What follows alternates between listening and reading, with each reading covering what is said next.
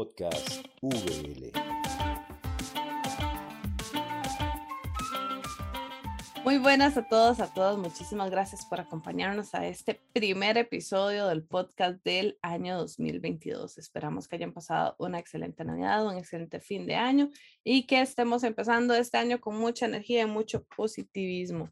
Mi nombre es Raquel Huerta, soy estudiante de licenciatura de la carrera de Ciencias Teológicas en la Universidad Bíblica Latinoamericana y hoy estoy emocionadísima porque desde que planeamos este podcast, yo quería grabar este episodio y hoy por fin se me hizo. Hoy tenemos una invitada fabulosa. Yo estoy enamorada del trabajo que ella hizo, que casualmente es del que vamos a hablar.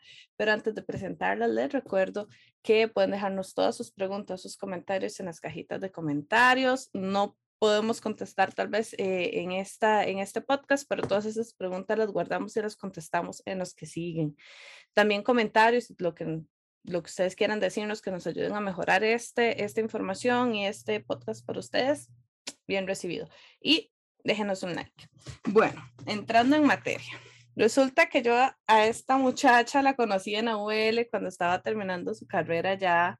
Me enamoré de su tesina de bachillerato, que es casualmente la que vamos a hablar hoy, aunque ella es graduada eh, de ciencias bíblicas, en la licenciatura de ciencias bíblicas de la Universidad Bíblica Latinoamericana y ahorita está en la Universidad de Boston cursando una maestría en divinidades. Y entonces hoy vamos a hablar con la pastora candidata a la ordenación de la Iglesia Metodista de Perú, Natalie Romero. Nati, ¿cómo estás? Hola Raquel, muchas gracias por la invitación y bueno, súper emocionada de poder compartir este tema con las personas que nos escuchan y pues contenta, feliz y siempre es grato poder de alguna manera estar conectada con mi alma mater que es la VL. No, más bien muchísimas gracias por aceptarnos eh, la invitación, más en estas épocas así de, de, que uno está como en medio de vacaciones y, y de estudio, de muchos planes, pero de verdad muchísimas, muchísimas gracias. Y es que ustedes no tienen idea de lo que vamos a hablar hoy. Es un personaje que al igual que muchos, yo lo tenía ahí como, como un poco tal vez malvado y cosas así. Y gracias a Nati aprendí a verlo de una forma diferente y eso es lo que vamos a hacer hoy. Entonces, este, Nati, ¿por qué mejor no nos cuentas primero de qué se trató tu, tu tesina de bachillerato? para no hacer spoiler yo, y este, y por qué decidiste primero, por qué decidiste ese tema, eh, qué fue lo que te llamó la atención, y ya a partir de ahí, pues empezamos a hablar sé que tienes una presentación muy bonita para nosotros también, entonces podemos ir ahí hablando un poco. Bueno, el personaje del que yo voy a hablarles hoy es Dalila. Y esta mujer que, bueno, solamente se le menciona en una sola perícopa en el Antiguo Testamento, es muy controversial y ha sido siempre mal vista y acusada de traidora y de interesada y de muchas cosas. Entonces me preguntaba yo, eh, digamos, ¿por qué es que ella es, vista así? ¿Sería eh, conveniente o factible que se le vea de otra forma? ¿O cuál es su historia? Porque todos tenemos una historia que contar. Entonces, ¿cuál es la historia de Dalila? Y ese fue mi interés. Pero esto va muy vinculado sobre la realidad en la que yo vivo, en la que América Latina vive. Eh, América Latina tiene sociedades patriarcales. Y en sociedades patriarcales las mujeres somos eh, oprimidas de alguna manera, aunque no nos demos cuenta. Y eh, el testimonio de una mujer, en este caso en el lado bíblico tenemos a, a Dalila, tenemos una historia contada por los autores de jueces, y lo mismo pasa en América Latina. Nuestras historias son vistas a través de los lentes patriarcales. Pero ¿cuál es la verdadera historia? ¿Cuál es? Y es por eso que escogí a Dalila y ver cuál es la historia. ¿Es realmente tan mala como dicen que fue Dalila? ¿O hay algo que rescatar? Y pienso en muchas mujeres como yo en América Latina. ¿Cuál es nuestra historia? Porque siempre somos las malas de la película. En, eh, vamos a hablar de un caso práctico, en una infidelidad, ¿no? ¿Quién es la culpable? Es la mujer, ¿no? Y siempre es la mujer. Y si el hijo salió mal, es la madre la culpable. Siempre culpa somos culpables. Y nos crían así. y aprendemos así y enseñamos así. Pero si nosotros abrimos nuestra mente y podemos eh, repensar esta forma de ver, vamos a descubrir que no es así, que no somos las culpables y que no somos las malas de la película, que el mundo en que vivimos es muy complejo como lo era el Antiguo Testamento. Ok, entonces vamos a ver cómo nos va. Sé que, eh, como ya dije, tienes una presentación muy interesante donde nos vas a guiar a través de esta presentación un poco lo que acabas de decir, ¿verdad? Ver esta imagen que tenemos en nuestra cabeza eh, versus la imagen que nos, nos, nos presenta la Biblia de, de, este personaje. Entonces, si gustas, compartimos. Entonces voy a presentarles ahora una mujer llamada Dalila y ustedes pueden encontrar su historia o lo, lo, que sabemos de ella, lo poquito que sabemos, en el libro de jueces, el capítulo 16, versículos del 4 al 21. Primero, vamos a ver cuál es la imagen que recibimos de Dalila. Hay una imagen, tenemos un preconcepto de ella. Y esta imagen tiene que ver con, bueno, varias cosas, varios puntos. Voy a señalar solamente algunos de ellos. En primer lugar, eh, voy a presentar la patrística, los padres de la iglesia, vamos a ubicarnos en la Edad Media, que eh, fue una época en donde, eh, digamos, la interpretación de la Biblia estaba basada, estaba enfocada en los padres de la iglesia y ellos hacen interpretaciones de la Biblia. Entonces, ¿qué es lo que dicen ellos? Veamos lo que dice Clemente de Roma. Describe a Sansón como un hombre consagrado de gran fuerza, quien es, sin embargo, arruinado por una mujer con su desdichado cuerpo y su vil pasión. Eso es lo que nos dice este, este eh, padre de la iglesia. Veamos también los comentarios bíblicos que podemos utilizar de repente para hacer alguna investigación o estamos haciendo una prédica y queremos algún recurso. Vamos a ver qué nos dice justo el comentario bíblico eh, del mundo hispano. ¿Qué es lo que nos dice sobre Dalila? Dice, en Dalila se combinan las maldades de la mujer de Timnat y la prostituta de Gaza. Además, la tilda de hipócrita y traicionera. La pregunta es, ¿esto es lo que dice el texto bíblico? No, porque son comentarios de lo que estas personas, bueno, es, lo que ellos han leído y es su interpretación. Pero Dalila es un personaje muy fuerte y, que ha ido más allá eh, de espacios teológicos, como, es los, como son los padres de la iglesia o como es, eh, son los comentarios bíblicos. En la web también podemos encontrar este rechazo a esta imagen. Entonces, eh, esta página web Mujeres Hacendosas señala, Dalila es un ejemplo de cómo una mujer puede utilizar todos sus atributos y talentos para obtener lo que desea. Otro ejemplo de esto es que dentro del arte también encontramos eh, esta, eh, digamos, acepción que se le da a Dalila como prostituta. Esta es una imagen del siglo XVII de Pedro Pablo Rubens y eh, algunas de las personas que analizan, Caroline Bleed, ella va a decir, bueno, esta es una imagen de Sansón y Dalila indudablemente por Pedro Pablo Rubens, pero esta imagen hace ver a Dalila como una prostituta. ¿Por qué? La anciana que está aquí, el vestido rojo, los senos descubiertos, muestran la imagen, es decir, tiene todas las características de que esta mujer, esta Dalila, sea una prostituta. Entonces, vean cuántas cosas o cuántos, eh, cuántas personas, cuántos siglos lleva esta imagen siendo catalogada como prostituta, como traicionera, como malvada, eh, como lo peor, ¿no? Y retratada en varios espacios, no solamente en el ámbito teológico, sino también en el en la web y dentro del arte. Son comentarios, son interpretaciones. Sin embargo, ¿qué dice la Biblia sobre Dalila?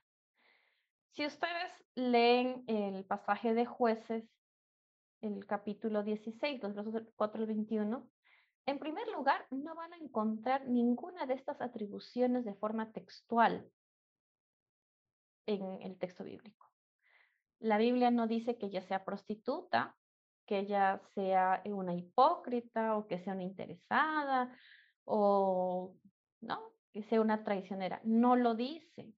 Son inferencias que los comentaristas han realizado.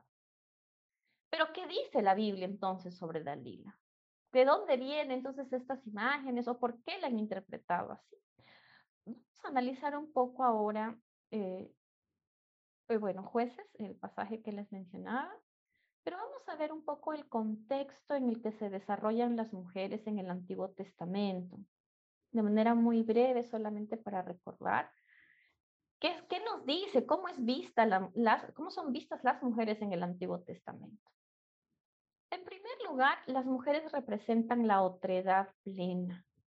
Es decir, representan el otro, el que es diferente. Es vista siempre con desconfianza. Las mujeres no son parte del espacio público, no ocupan cargos em, públicos, ¿no? Y, y, los espacios que tenemos en la Biblia ocupados por mujeres, espacios de espacios públicos son excepciones, no es el común son culpabilizadas de los fracasos masculinos. Podemos recordar el rey Salomón, este rey que tuvo un montón de concubinas y todo. El texto dice que ella, eh, que él fue, eh, que su corazón se desvió por estas mujeres y que por eso este Salomón adoró a otros dioses y por eso vino la desgracia al país. Es decir, siempre la mujer es culpabilizada, ¿no? Y Dalila cae dentro de este, de este rol que se le asigna. Es un rol asignado. Una capacidad seductora. El libro de Proverbios va a hablar mucho sobre este asunto, la seducción eh, que juegan las mujeres en relación a los hombres, ¿no? Incluso José Enrique va a decir en, eh, en vida y pensamiento que de alguna manera es que las mujeres se vuelven como las cazadoras y los hombres son como las presas, son como los indefensos, gracias a su capacidad seductora, entre comillas. Justo lo que les mencionaba, ¿no? Este hombre es presentado como presa de la mujer. Ahora, tenemos que entender lo que les decía al principio, que todas estas imágenes que tenemos en el Antiguo Testamento es eh, la perspectiva masculina. Lo que tenemos acá no es un texto escrito por mujeres, tenemos un texto escrito por varones, para varones. Eh, el Antiguo Testamento no está pensado en mujeres, ¿no?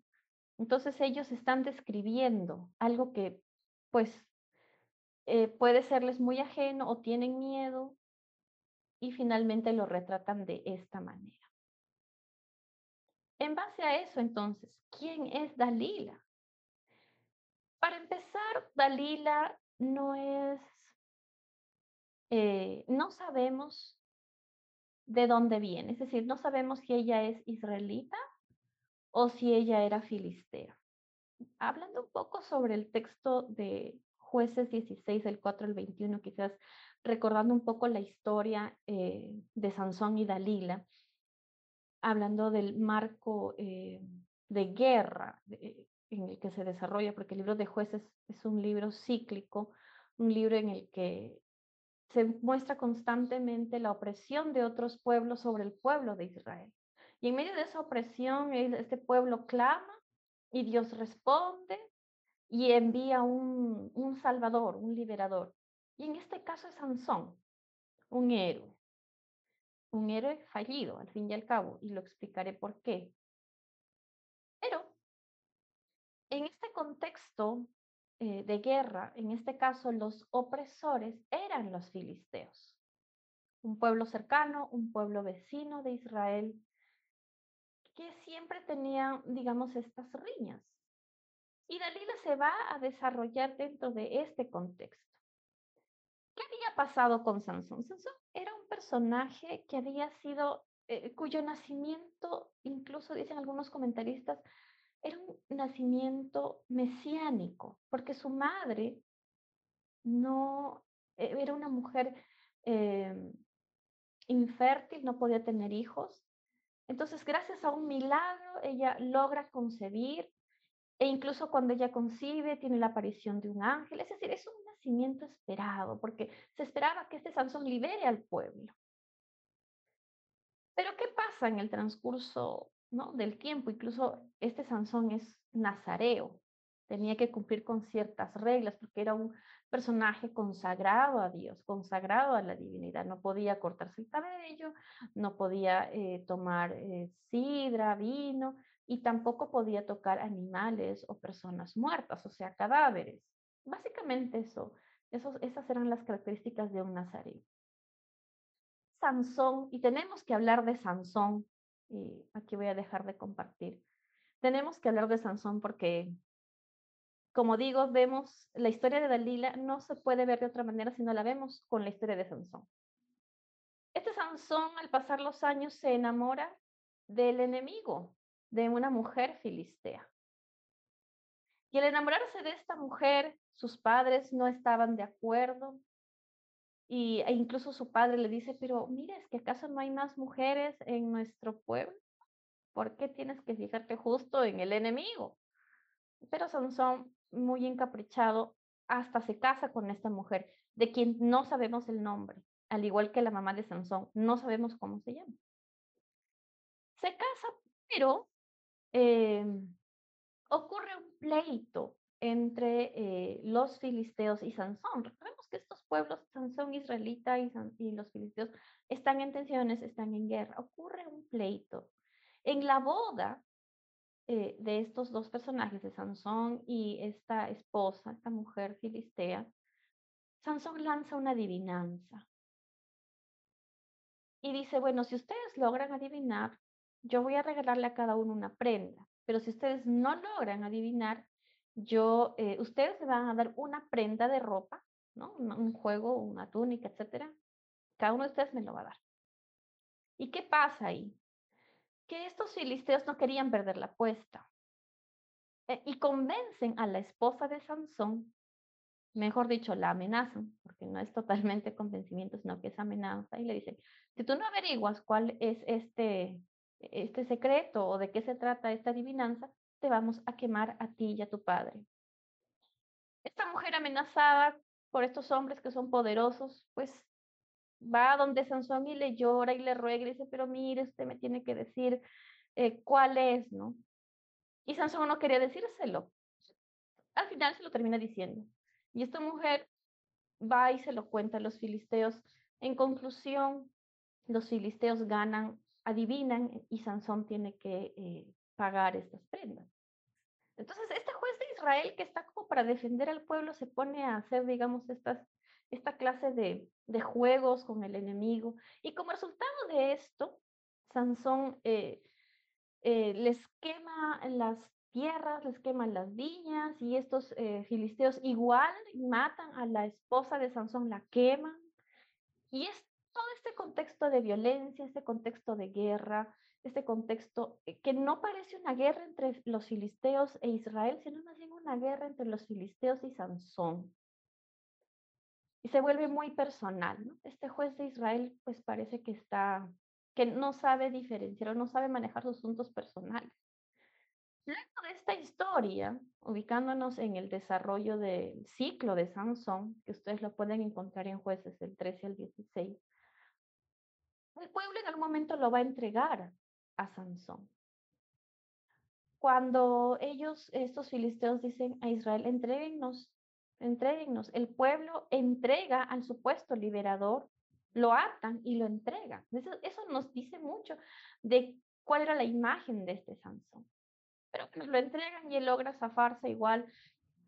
Y en el capítulo 16, ya entrando en nuestro capítulo del 1 al 4, eh, él tiene un encuentro con una prostituta y la prostituta sí era de Gaza, es decir, era filistea. Y quizás por eso es que se piensa que esta prostituta era Dalila, pero no, estas eran diferentes mujeres. Seguido, encontramos que Sansón se enamora de Dalila. Los versos del 4 al 21 van a contarnos de que este Sansón se había enamorado de Dalila. Los filisteos pues como buenos guerreros, probablemente se habían dado cuenta del problema del enemigo. ¿Cuál era el talón de Aquiles de este Sansón? Tenía una fuerza, pero no, hercúlea. Él cuenta en la Biblia, ¿no? Que con una quijada de burro mató a no sé cuánta gente, pero tenía la debilidad de eh, las mujeres. Y este hombre se había enamorado de esta mujer Dalila, que no sabemos de dónde es. Los filisteos van donde Dalila, nuevamente, recordemos este acto de los filisteos. Primero fueron donde la mujer de Timnat, ahora van donde Dalila. Y le dicen, vea, queremos que usted nos diga el secreto de la fuerza, porque este hombre tiene que tener un secreto. ¿En dónde está su fuerza? Y bueno, Dalila, al saber que Sansón estaba enamorado, comienza esta interacción. Y Dalila le dice, lo lleva a su alcoba, en su espacio. Eh, recordemos que las mujeres, el espacio de las mujeres en el Antiguo Testamento es la casa, es el espacio privado. Y lo trae, donde se desarrolla esta historia es en la casa, en el espacio privado de esta mujer. Y trae a Sansón, y están los filisteos ahí también. Y nos damos cuenta de eso porque cuando ella le pregunta, dime la razón de tu fuerza, y Sansón le miente y le dice, mira, si tú eh, me atas las trenzas con tal cosa, yo voy a perder mi fuerza, son los filisteos los que le proporcionan estos utensilios, estas herramientas. Entonces, todo se desarrolla en este espacio liminal.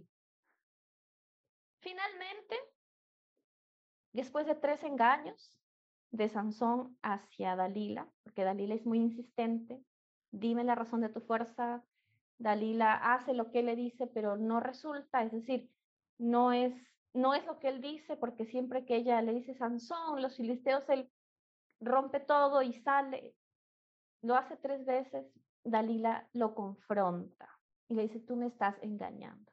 Tú dices que me ama, pero me engaña.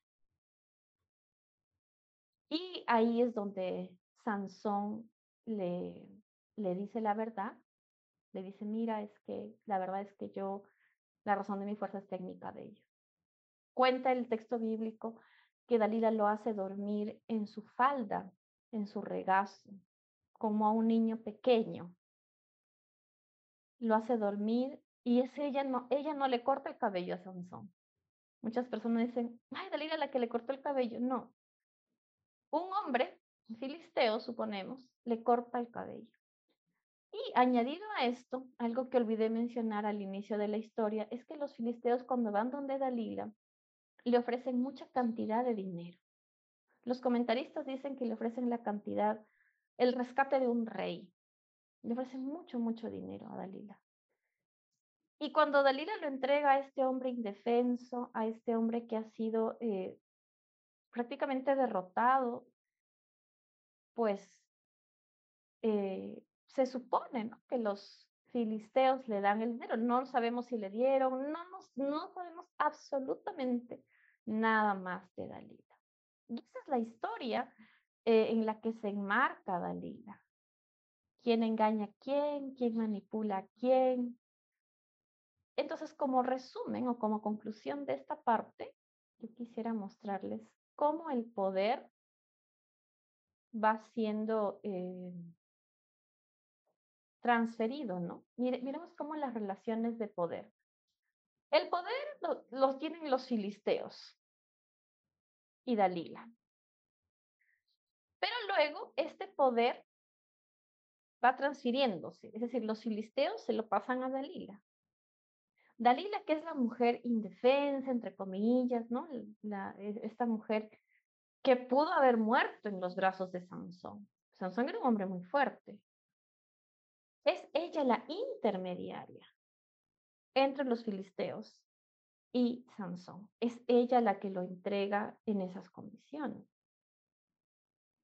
Viendo entonces a Dalila, hemos visto un poco a Sansón, este héroe caído, este héroe fallido, que al fin y al cabo tiene una muerte eh, terrible, muere con los filisteos y siempre es una venganza. Él todo lo que hace con los filisteos es por venganza de forma personal, no libera a su pueblo, al contrario, Israel queda peor de lo que empezó con Sansón.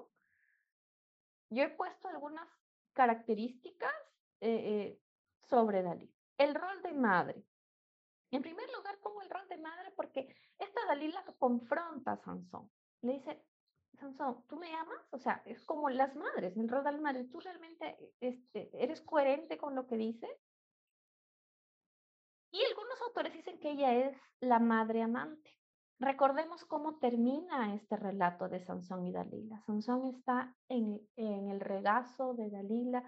Es la infantilización de Sansón donde Sansón vuelve al espacio de la madre, vuelve al espacio privado, vuelve. Y el perder el cabello también, ¿no? Es perder el poder. Y este espacio se da con Dalila. Dalila lo confronta. Vemos también que ella es la única mujer en la historia de Sansón de quien sabemos el nombre. No sabemos el nombre ni de la mamá, ni de la esposa, ni de la prostituta, solamente de Dalila. ¿Por qué? Porque de alguna manera se le quiere culpabilizar por la derrota de Sansón, por el fracaso de Sansón. Pues porque con ella es que Sansón es vencido por los filisteos. Una mujer muy inteligente y astuta. Es inteligente porque sabe moverse en medio de un espacio liminal, sale, esperamos, bien librada y es astuta porque ella en ningún momento le dice, Sansón, vea, yo también lo amo, o digamos, sabe jugar con estas dos, estos, estos dos enemigos poderosos y fuertes que son los filisteos y eh, Sansón. Sabe, digamos, escapar de esta situación. Y por ser liminal es peligrosa. No es ni de aquí ni de allá.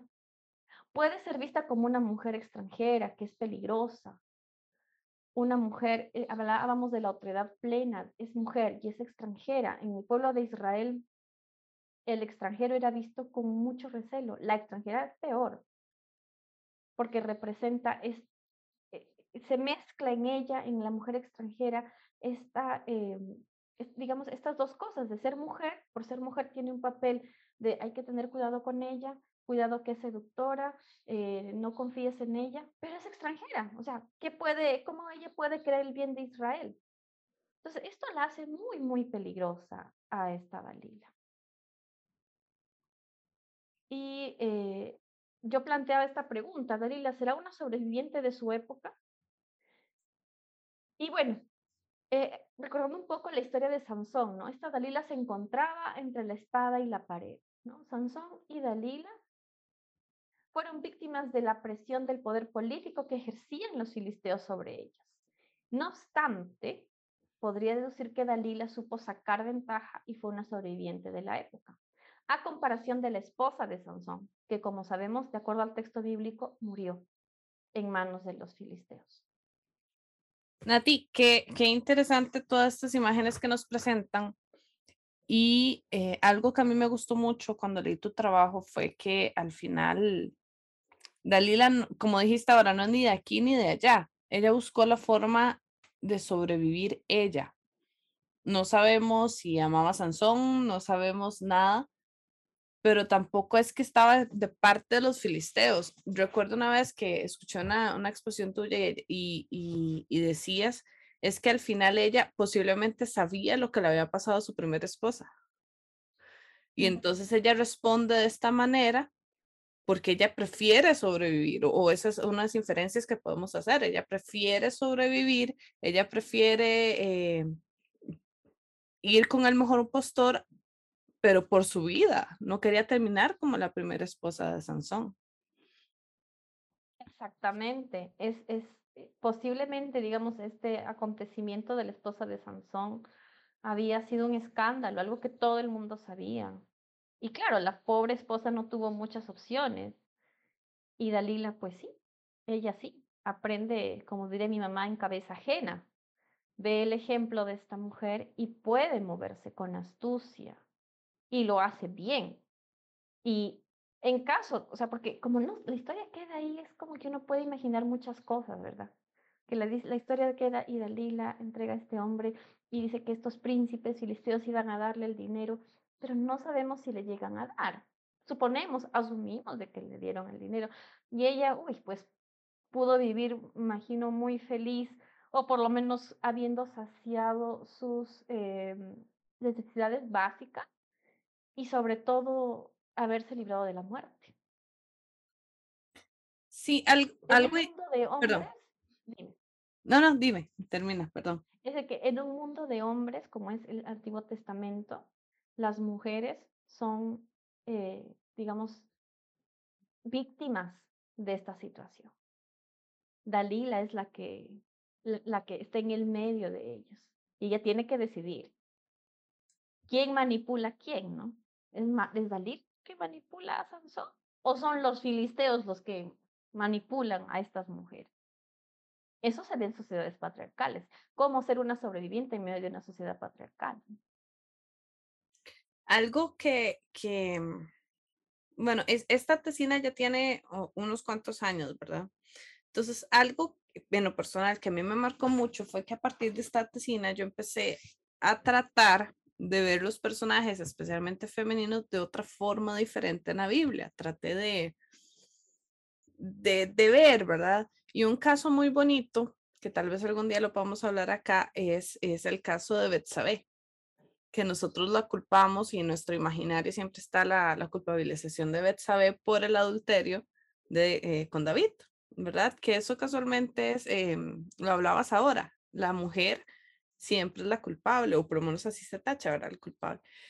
Y, inspirándome en esta tesis, yo hice un trabajo para, para la universidad sobre la persona de Betsabé.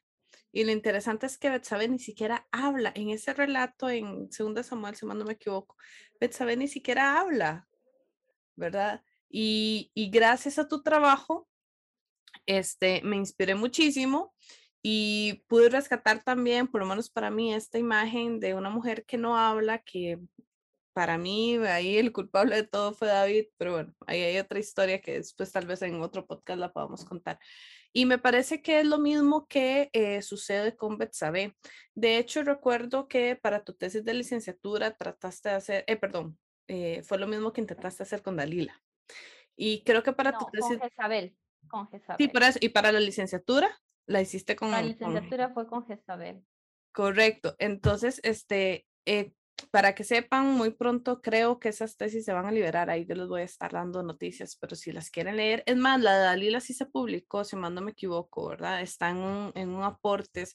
Pueden ir a nuestra página eh, de revistas, voy a, por ahí en la descripción, les vamos a dejar ese link. Ahí pueden encontrar la tesis, la publicación de la tesis de Nati, para que la puedan leer.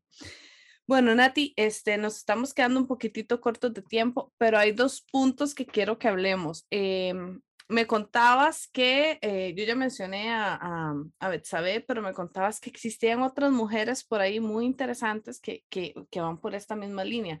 ¿Por qué no nos, nos cuentas un poquitito de, de eso?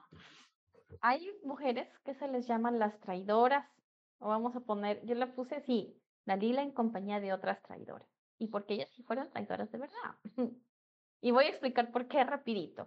Voy a nombrar a tres mujeres. Una es Rahab, eh, este eh, relato está en el libro de Josué, y trata, bueno, cuando los espías israelitas quieren conquistar, pues, eh, Jericó, esta mujer Rahab vive en el, en la zona liminal. Y esta mujer, eh, los, a estos israelitas, estos espías, los acoge. Y cuando el rey está buscando a estos espías israelitas, el rey de Jericó va donde Rahab, la prostituta, ella sí era prostituta. Ella dice, no, es que acá no, no han pasado ellos, ellos no están acá. Ella miente a su pueblo, a su rey, para cubrir a, Is- a, estos israelitas, ¿no? El segundo caso es Jael. Y Jael es un caso que está también en jueces, que es bastante sangriento. en- en- y se da en el contexto de la batalla entre eh, Císara y el pueblo de Israel. La parte final ya de este encuentro dice que este Císara, que era el enemigo de Israel, estaba huyendo. Y, em, esta mujer Jael lo ve y lo invita a pasar a su tienda. Algunos comentaristas dicen que ella lo seduce, que ella incluso le hace un baile. Y lo hace dormir. Le da leche, como a los niñitos, a los niños pequeños se les da leche, y luego ella con una estaca lo mata, le pone en la cabeza, no le clava una estaca en la cabeza y lo mata. Y el tercer caso, digamos, en, este, en el caso de, de Jael es kenita, tampoco no sabemos, es decir, los kenitas no se definen ni como israelitas ni como enemigos, pero lo que ella hace es, es matar, es muy sangriento lo que hace, pero es vista como una heroína, igual Rahab. Y el tercer caso es Judith, que está en eh, el canon griego, los que leemos el canon hebreo sabemos quizás muy poquito de esta historia, pero Judith era una viuda muy guapa, muy hermosa ella, que quedó viuda muy joven. Y que el pueblo donde ella vivía, un pueblo israelita, eh, fue atacado por oh, nuevamente el enemigo. Es decir, es historia de siempre. Esta mujer se quita todo el luto, se pone lo mejor que tenía en la casa para seducir a Holofernes, que era el general del ejército enemigo. Ella sale de su pueblo, se mete a esta zona, ¿no? Esta cuestión de meterse en la zona enemiga, se mete al pueblo, a, la campaña de, los enemigos, lo seduce, ella sí es una seductora, cuenta el, texto bíblico. Está con este hombre, se emborracha, lo seduce y lo mata. Le corta la cabeza y hay muchos, eh, muchas, muchas imágenes de esta mujer con la cabeza del hombre así enseñando, ¿no? Como al estilo de Juan el Bautista. Pero estas mujeres, las tres, son recordadas como heroínas, son recordadas como eh, personajes importantes para Israel. ¿Por qué? Porque ella sí y Dalila no. Pues aquí viene como el cierre ya de la tesina y es, es que todo depende de quién cuente la historia.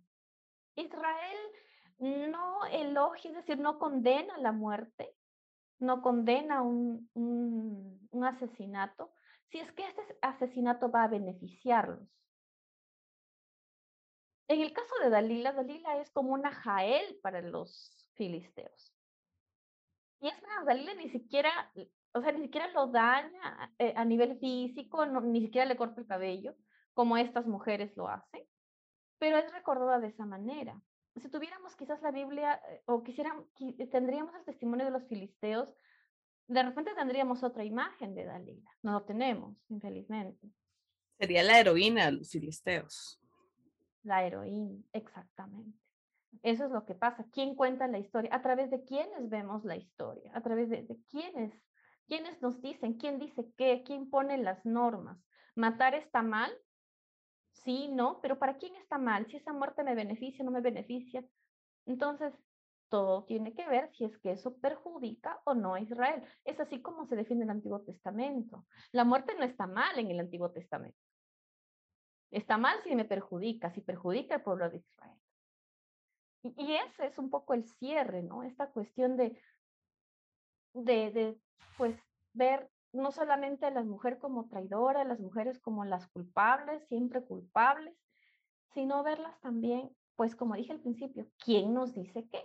¿Cuál es la historia que hay detrás de esto? Bueno, Nati, muchísimas, muchísimas, muchísimas gracias por, por aceptar esta invitación y compartir nuestro trabajo. La verdad es que eh, ya la había leído, ya te la había escuchado y hoy todavía sigo aprendiendo un montón más.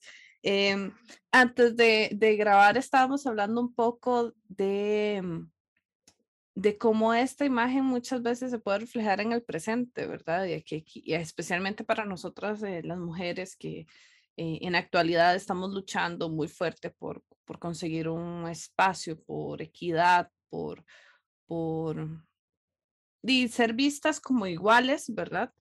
Este, hay, hay mucha todavía, mucha tela que cortar y mucho trabajo que hacer y todo, pero tú hablabas, tú me contabas un poco de, de, que esta historia nos puede servir mucho. Entonces, ¿qué te parece si para empezar a concluir hablamos de eso y luego te hago una preguntita más al final y, y estaríamos, ¿te parece? Sí, claro. Eh, como dije al principio, las mujeres somos culpabilizadas en América Latina en sociedades patriarcales algo que yo puse en mi tesina y lo tengo así muy presente porque lo escuchaba desde que era chiquita, era, detrás de un gran hombre hay una gran mujer. ¿Y qué pasa si el hombre salió mal? Es decir, entonces la mujer es mala. siempre estamos a la sombra, siempre estamos culpables. Si un hijo, la crianza, un hijo, he escuchado como pastora experiencias de mujeres que me dicen, es que mi hijito se cayó y mi esposo me echa la culpa. Porque como si ella hubiera empujado al niño, o el niño se enfermó y el esposo o la familia le echa la culpa a ella. ¿Por qué? ¿Por qué tiene que ser así? Porque vivimos en sociedades em, patriarcales donde los roles que, que han sido asignados no son iguales. Los roles eh, de género actualmente, y aunque algunas personas dicen, bueno, no, pero ahora sí, como que ya todo está igual, ¿no? No es cierto, no es cierto, lamentablemente. Tenemos, vivimos en sociedades donde en muchos casos los varones ganan más dinero. Escuché también eh, en Perú, mi país, mujeres campesinas que trabajan de igual a igual que un hombre y su salario es menor, trabajando las mismas horas en el mismo campo. Entonces las cosas no están iguales. Hablando de educación, ¿será que las mujeres tenemos las mismas oportunidades en la iglesia? ¿Tenemos las mismas oportunidades? En el Perú, eh, la iglesia metodista permite la ordenación de mujeres, pero y este es mi gran cuestionamiento para la iglesia, es, solamente hay tres mujeres ordenadas en el Perú. ¿Qué pasó? Y obviamente es el reflejo de la sociedad. La iglesia es un reflejo de la sociedad.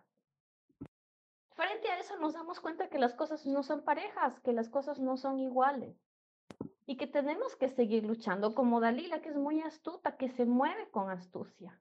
En sociedades patriarcales vivimos al límite y tenemos que romper las reglas. Dalila lo hizo, quebró las reglas, metió un hombre a su casa, otros hombres ahí, y, rompió con el estereotipo y, lo socialmente asignado. Esa mujer sumisa, esa mujer obediente, pues Dalila no lo era.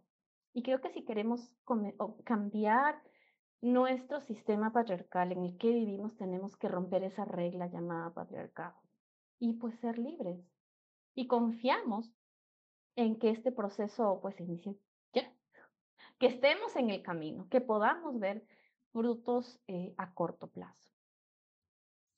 Bueno, Nati, mucho para pensar. Eh, se nos está yendo el tiempo.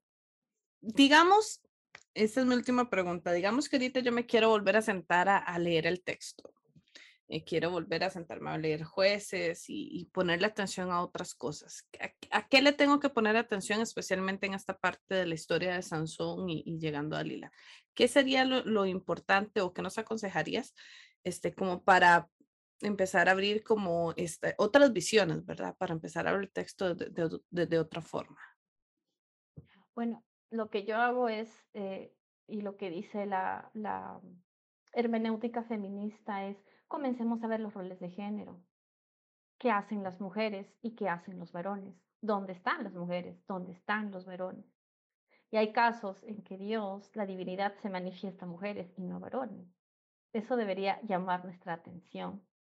Claro, en este caso, en el caso de Sansón y Dalila, si ustedes leen, pues la divinidad solo aparece hasta el final, ¿no? Pero nos muestra la relación que existe entre seres humanos. Entonces, esa sería mi invitación. Comencemos a ver, como algún momento lo dije, pues desde otra perspectiva, ¿no? Con ojos de mujeres, como mujeres. ¿Dónde estamos? ¿Cómo nos retrata la Biblia? ¿Qué dicen? ¿Quiénes son estas que nos antecedieron? Y eh, eso solamente. Bueno, entonces ya saben, podemos leer. Está bonita esa, idea de, de, empezar a ver eh, cómo, cómo, dónde están las mujeres, qué están haciendo, qué, roles están, mientras los hombres qué hacen, ¿verdad? Muy interesante. Me recordó así como cuando Jesús va a comer a la casa de Lázaro y está Marta y María, una toda afanada y la otra sentada escuchando a Jesús, ¿verdad? Pero sí, me parece muy, muy, muy interesante. Bueno, Nati, qué lindo poder verte. Este, eh, compartí contigo montones en AOL y fue una, fuiste una persona que, que marcó mucho también eh, la forma de aprender y, la forma de visualizar, por lo menos para mí, los textos bíblicos y aquí públicamente te lo agradezco mucho. Eh, muchísima, muchísima, muchísima em, suerte y éxitos con, con esta maestría que estás sacando. me parece formidable. Em, y muchísimas gracias por aceptar este, la invitación. Bueno, la UL es tu casa, así que muchísimas gracias este, por aceptarnos. Te regalo unos minutitos para que te despidas de todas estas personas que nos están viendo el día de hoy. Bueno, primero, muchísimas gracias por la invitación, por tenerme en mente, por recordarme. Y yo no sabía qué tanto impacto había causado en ti, particularmente mi, mi tesina. Es decir, cuando uno le escribe no necesariamente piensa en eso. Y bueno, gracias a Dios por eso, porque pienso que es una forma de liberarnos. Creo en un evangelio que nos libera. Y creo, y si te sirvió y otra gente le sirve, pues qué bueno, adelante, ¿no? Gracias a las personas que se han tomado el tiempo de escucharme, de ver lo, lo poco que presenté y gracias a la UBL. Mi corazón es de la UBL. Y en algún momento espero estar por allá. Muchas bueno, gracias. No, gracias a ti y muchísimas gracias a todas las personas que nos están viendo y escuchando. Eh, quiero agradecer, eh, como siempre, a Karen Mamani que hace unas cosas bellísimas. Eh, todos los de, de, Facebook y todo eso están a cargo de ella. Y también a Jessica Mora, que nos ayudó muchísimo con la edición, hace un trabajo formidable. Y a la rectora de la Universidad de Elizabeth Cook por permitir a dos estudiantes soñar y ya llevamos más de un año en este sueño, ¿verdad? Entonces, muchas gracias a todos ustedes. Nos vemos dentro de dos semanas con más temas. Recordemos que estamos haciendo todo un ciclo, ahorita estamos en Nuevo Testamento. Entonces, este año tenemos muchas sorpresas, muchas cosas hermosas. No se nos pierdan, cada dos semanas sacamos un, un episodio de podcast. Este, soy Raquel Huerta, se les acompañé hoy junto con Natalie Romero quien es egresada de la universidad y de verdad un placer, qué lindo poder volver a hablar contigo, lo disfruté muchísimo. Placer, gracias por tus deseos y gracias por todo. Sí, bueno, nos vemos en una próxima. Chao.